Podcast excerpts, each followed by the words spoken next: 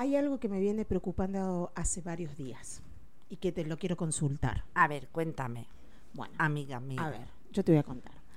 Eh, que esto es eh, sección confesiones. Con- consultas, consejos y confesiones. Sí. Venga. Venga. A ver, yo hace mm, tirando a unos más de siete años, ocho años, diría yo, que no compito en peluquería canina. Y este año me he decidido a competir. ¿Vale? Entonces, me, parece que voy a que fuera que es la primera vez que compito.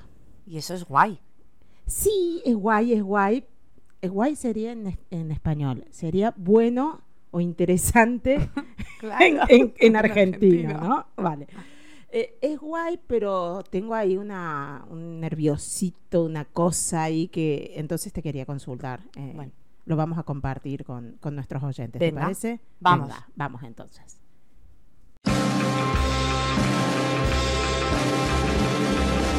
Bienvenidos a Desatando el Nudo, el podcast de peluquería canina en el que la risa y el aprendizaje son los protagonistas. Junto a Tarabel y Anaí Mazó, porque todos tenemos un nudo que desatar. Bueno, ya, ya pasó nuestra intro, nuestra introducción, y la gente ya sabe que este tema va de quiero competir, pero no sé cómo. ¡Ole! ¡Me encanta! Ah. No sabes ni cómo te quedó el título, pero la clavaste. La clave, la clave. Esto fue súper improvisado, ¿eh? Te digo. ¿eh? Totalmente. Porque claro, este episodio elige ella el tema. Claro, me tocaba a mí, y como yo le he dicho a Tara que yo le iba a sorprender, quiero confesar algo. Habíamos dicho de que una semana se curraba ella el tema y la otra semana yo.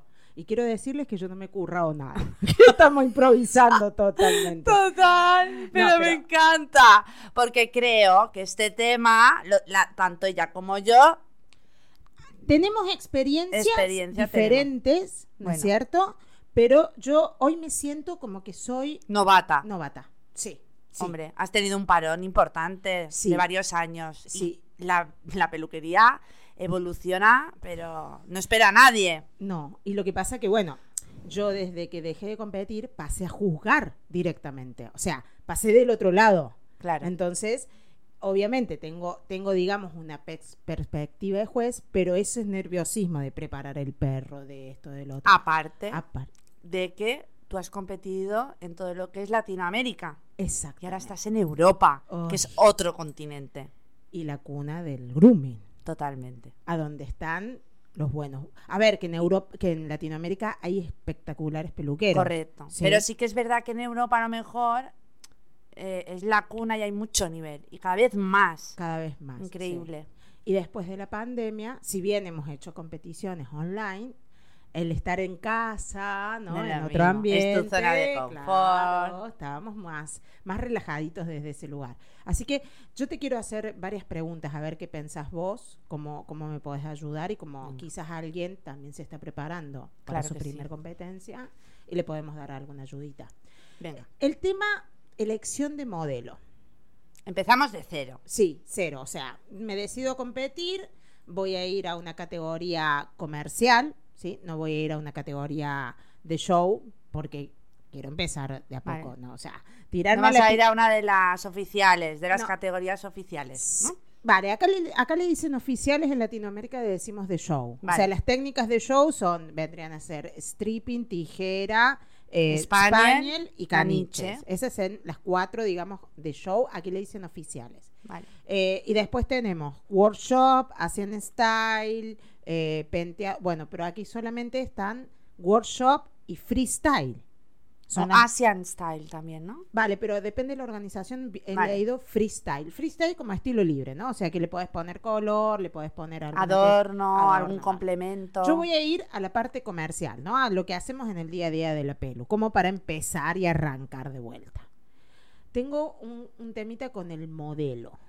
No sé si, as- si ir con un modelo joven, porque tengo, tengo un modelo que tiene menos de un año, o ir con un modelo de edad adulta, pero que nunca compitió. O sea, Hombre, que sepa estar en mesa. Claro. Y porque, Es un claro, es- punto. es- estos son las consecuencias de la pandemia. Pero estás a tiempo o no de prepararlo. Está- estamos, estamos a tiempo, estamos, tenemos unos meses por delante, pero todavía, digamos que no sé si va a estar a punto, digamos, a punto caramelo. Pero a punto de pelo, a punto de que no sabe estar en mesa. No, a de, pelo, de pelo tenemos pelo, Vale. de, de sobra. El, es la, la cuestión acá es El la- manejo. el, el comportamiento. Vale. el comportamiento, porque él es un perro joven, digamos, tiene tres años, que no ha estado nunca expuesto en Claro. eventos sociales, porque pandemia de por medio no lo permite, y nació en plena pandemia. Ay. Claro, por eso te digo, es consecuencia Sí. de pandemia, porque nos ha pasado mucho, ¿no? Después, en las exposiciones yo creo que también ha pasado mucho, ¿no? Esto de los perros que han estado... A ver, es difícil, pero claro, por lo que hablamos el capítulo de la, del del otro, el Sí. anterior, por el tema de tapas y tal, ahora está en un momento que cuesta más. Pero no es imposible, se puede. Lo que pasa es que es más difícil. Vale, pero vos viste que mi, mi frase es, el que no arriesga no gana. Me encanta. Entonces... Te la puedes va- tatuar esta, es Sí, buena. ¿no? Podría, Sí. podría, podría, podría tatuarla. Entonces, vamos a arriesgar. O sea, yo estoy preparando en este momento los dos modelos, eh, lo cual la duda es el tema de carácter, porque carácter y comportamiento.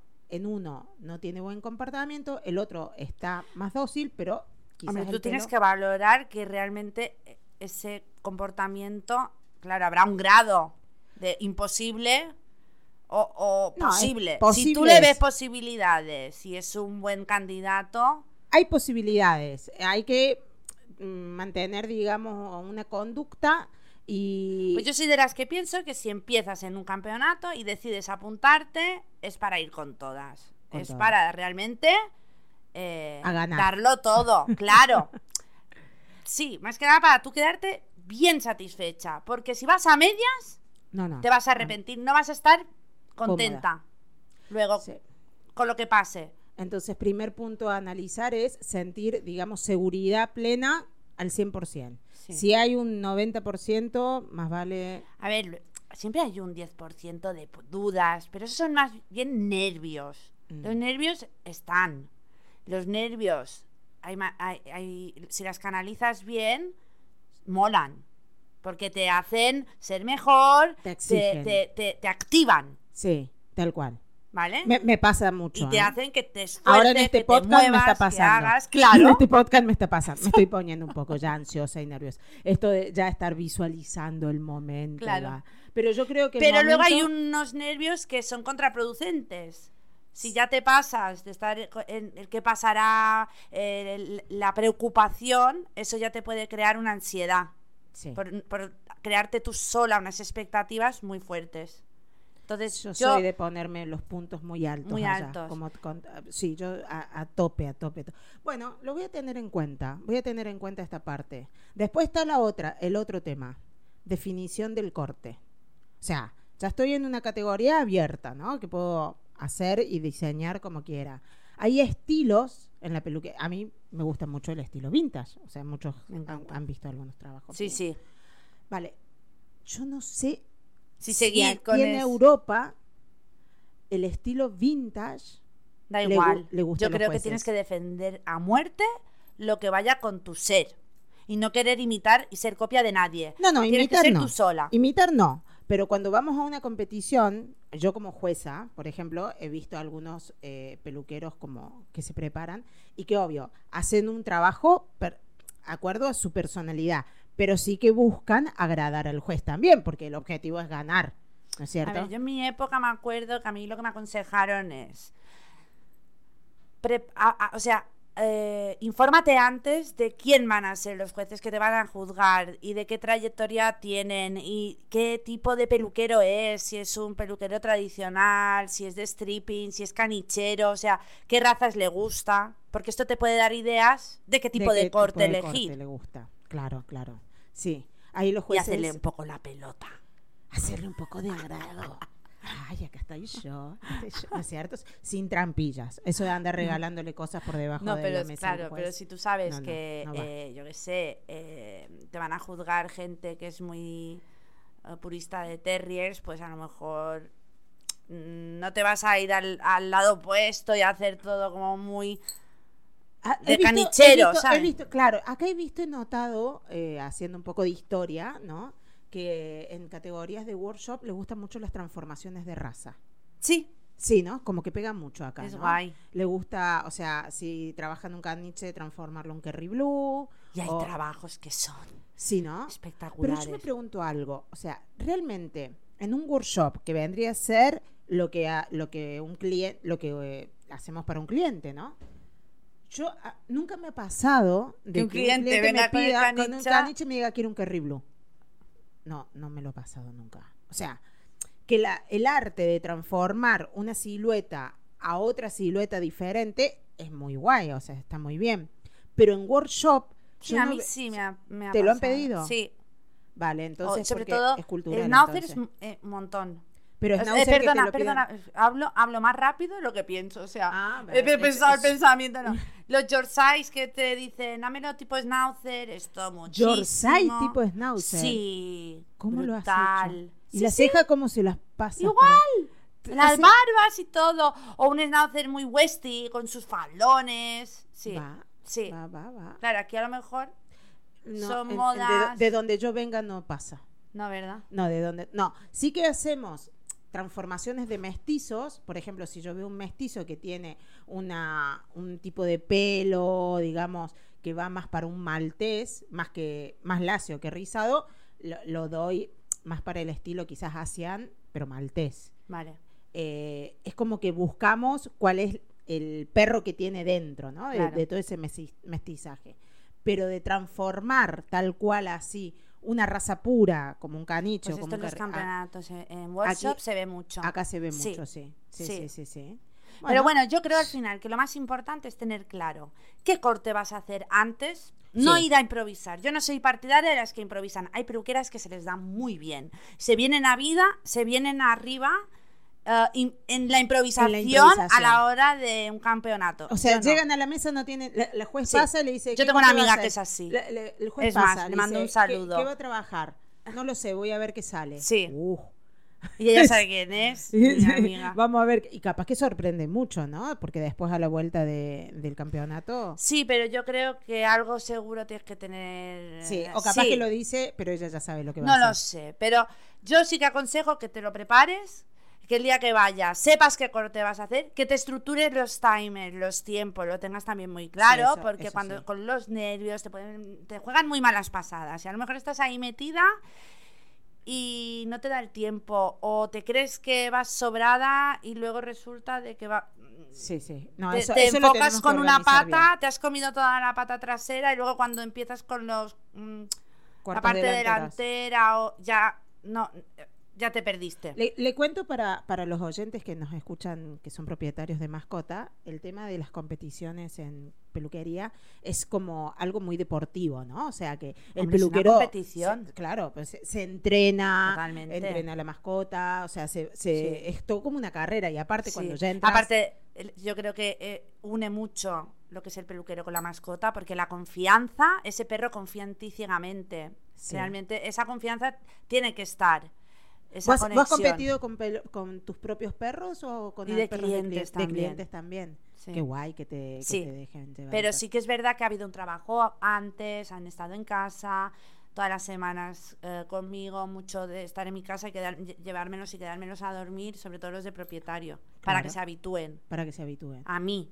El hecho es que el perro confíen. lo pase, lo pase lo mejor posible. O sea, no lo pasan mal, ¿no? Si- No, para Aparte nada. es un requisito ya en, en es el más, reglamento. están súper acostumbrados. Sí, Son sí. perros que realmente eh, ya so- sociabilizan la peluquería con algo muy, muy, muy positivo. Sí, lo, lo- lo Los perros que lo pasan mal y no disfrutan realmente son los de los propietarios del día a día que a lo mejor...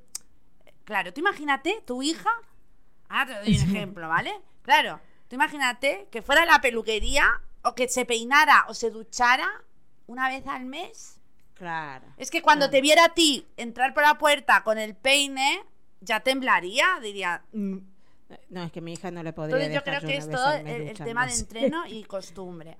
Vale. A ver, eh, lo, lo voy a tener en cuenta. O sea, todo esto que vos me, de- me decís lo estaba pensando, pero ahora lo afirmo mucho más. O sea, Sí. primero elegir un- uno de los dos modelos que tengo, el que más tranquilo y el que el, a ver, Brownie que se porta bien, no se porta mal, no le voy a hacer una mala propaganda, pero que él es muy cachorrón y muy ansioso, y él me quiere estar dando besos todo el día. y yo lo que necesito es que se quede quieto en la mesa. Mucho entreno. Mucho entreno, sí. este, y el otro tema, sí que me voy a decidir por el corte que lo tengo, ya lo tengo. No lo voy a decir por, por estrategia No deportiva. lo digas, claro. No, no, porque no, acá no. debo tener gente que está escuchando. No digas nada. Oh, oh, no, vamos a ir y vamos a Claro, esto sorprender. es sorpresa. Efecto Claro, sorpresa. Efecto sorpresa. Así que bueno. Luego, nada. si quieres, pero a lo mejor me enrollo mucho. No sé. Ver, que hablemos un poco eh, rápido Sí. para la gente que está escuchando y alguien, algún futuro mm, peluquero que no haya competido nunca y a lo mejor quiera saber un poco la cómo funciona un campeonato de peluquería. Venga, tenemos tres minutos. Tres minutos, lo explico rapidísimo. Rápido, ¿vale? rapidísimo. Vale, llegas, eh, bueno, aparte de los dos meses de pelo que necesita el perro, que puede ir con los higiénicos hechos, am, llegamos, imaginaros, ya es el día de la competición, eh, estás en tu categoría, normalmente te hacen llegar una media hora Media hora antes, antes, o sí. eh, pones el perro en la mesa, no tiene que tener ningún nudo el perro, porque si no te descalifican y quedas afuera, te dejan un peine encima, de- tú dejas normalmente tu peine, pero muchos jueces ya van con el suyo, y te lo juzgan. Está el prejuicio. Prejuicio. Este es el momento donde explicarle al peluquero, al juez. que te está juzgando el perro, cualquier defecto que tenga el perro, falta de pelo, algún tipo de defecto, al eh, pati largo, pati corto, yo qué sé, lo que sea, Sí. es el momento de explicarle para que el juez lo tenga en cuenta. Esto lo haces con todos los jueces que pasen por mesa. Luego eh, empieza el tiempo, tienes tu tiempo, categoría, te tienes Tiene- que informar. tiempo, ¿vale? sí, sí. No tengo tiempo para explicar todas las categorías. Si quieres un día hablamos ya Un más a fondo, más técnico. Exacto. Y bueno, acaba el tiempo. Una vez que para el tiempo, se acabó. O sea, Ya está. No podés está. volver a. No podés cortar No. un pelo más. No. Nada. Queda muy mal. Yo he visto a gente ¿Ha que visto? luego cortan ¡Ay! así rápido alguna puntita fuera de hora, fuera del tiempo, pero no. Pero no has dicho nada. No, No, a ver, no, ¿qué otro puede decirlo? No, no, no, no. Descalificar. No, no, no. Va. Vale, y compañero. luego, eh, rápido, ah, pones, limpias todo. Eh, y ya pones normalmente un mantel bonito en la de la mesa eh, y plantas al perro. A Un mí me mantel- encantaba que el mantel fuera a juego siempre con la temática que estuviera haciendo. Claro. ¿no? Y que resalte el Sí. perro. Y yo creo que el juez pues tiene en cuenta muchas cosas, no solo el trabajo del perro, sino también cómo trabaja el peluquero, no solo el, el trabajo final, sino cómo ha venido antes el perro, El o sea, antes y el después. el antes y el después, La dificultad, dificultad, si el perro se porta mal, el, juez también lo tiene que tener en cuenta. Eh, también tiene que tener en cuenta um, eh, tu manera de trabajar, si eres ordenada. Y, Vale, y vale. no eres un desastre. Claro, si vas, la- si vas, si eres vas, eh, limpia. tienes una organización, o sea, si tienes un planning de trabajo. Sí, también, esto ¿no es lo cierto? ven, tu técnica, bueno, un montón de cosas. Bueno, Y luego ya está, mm, el juez pasa y gana y alguien. juzga y... Que no siempre el que gana, a ver, que puede haber muchos trabajos buenos. Es muy difícil ser juez. Yo juzgué una vez, nunca más, nunca, Nunca más, más. una y nunca más, y nunca más voy a criticar a un juez, jamás. Porque Ah. fue la experiencia que me hizo darme cuenta Lo que difícil que es muy difícil ser justo. Son muchas cosas que tienes que tener en cuenta a la hora de juzgar. Muchas. Eh, Y no solamente eso, yo he juzgado muchos años y he estado or- organizando competiciones grandes.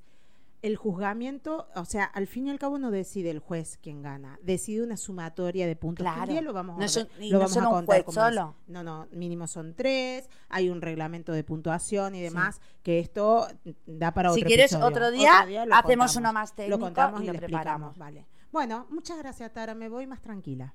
Muy bien. Me, me voy a preparar a mi perro. Dalo todo. Venga, nos vemos. Esto fue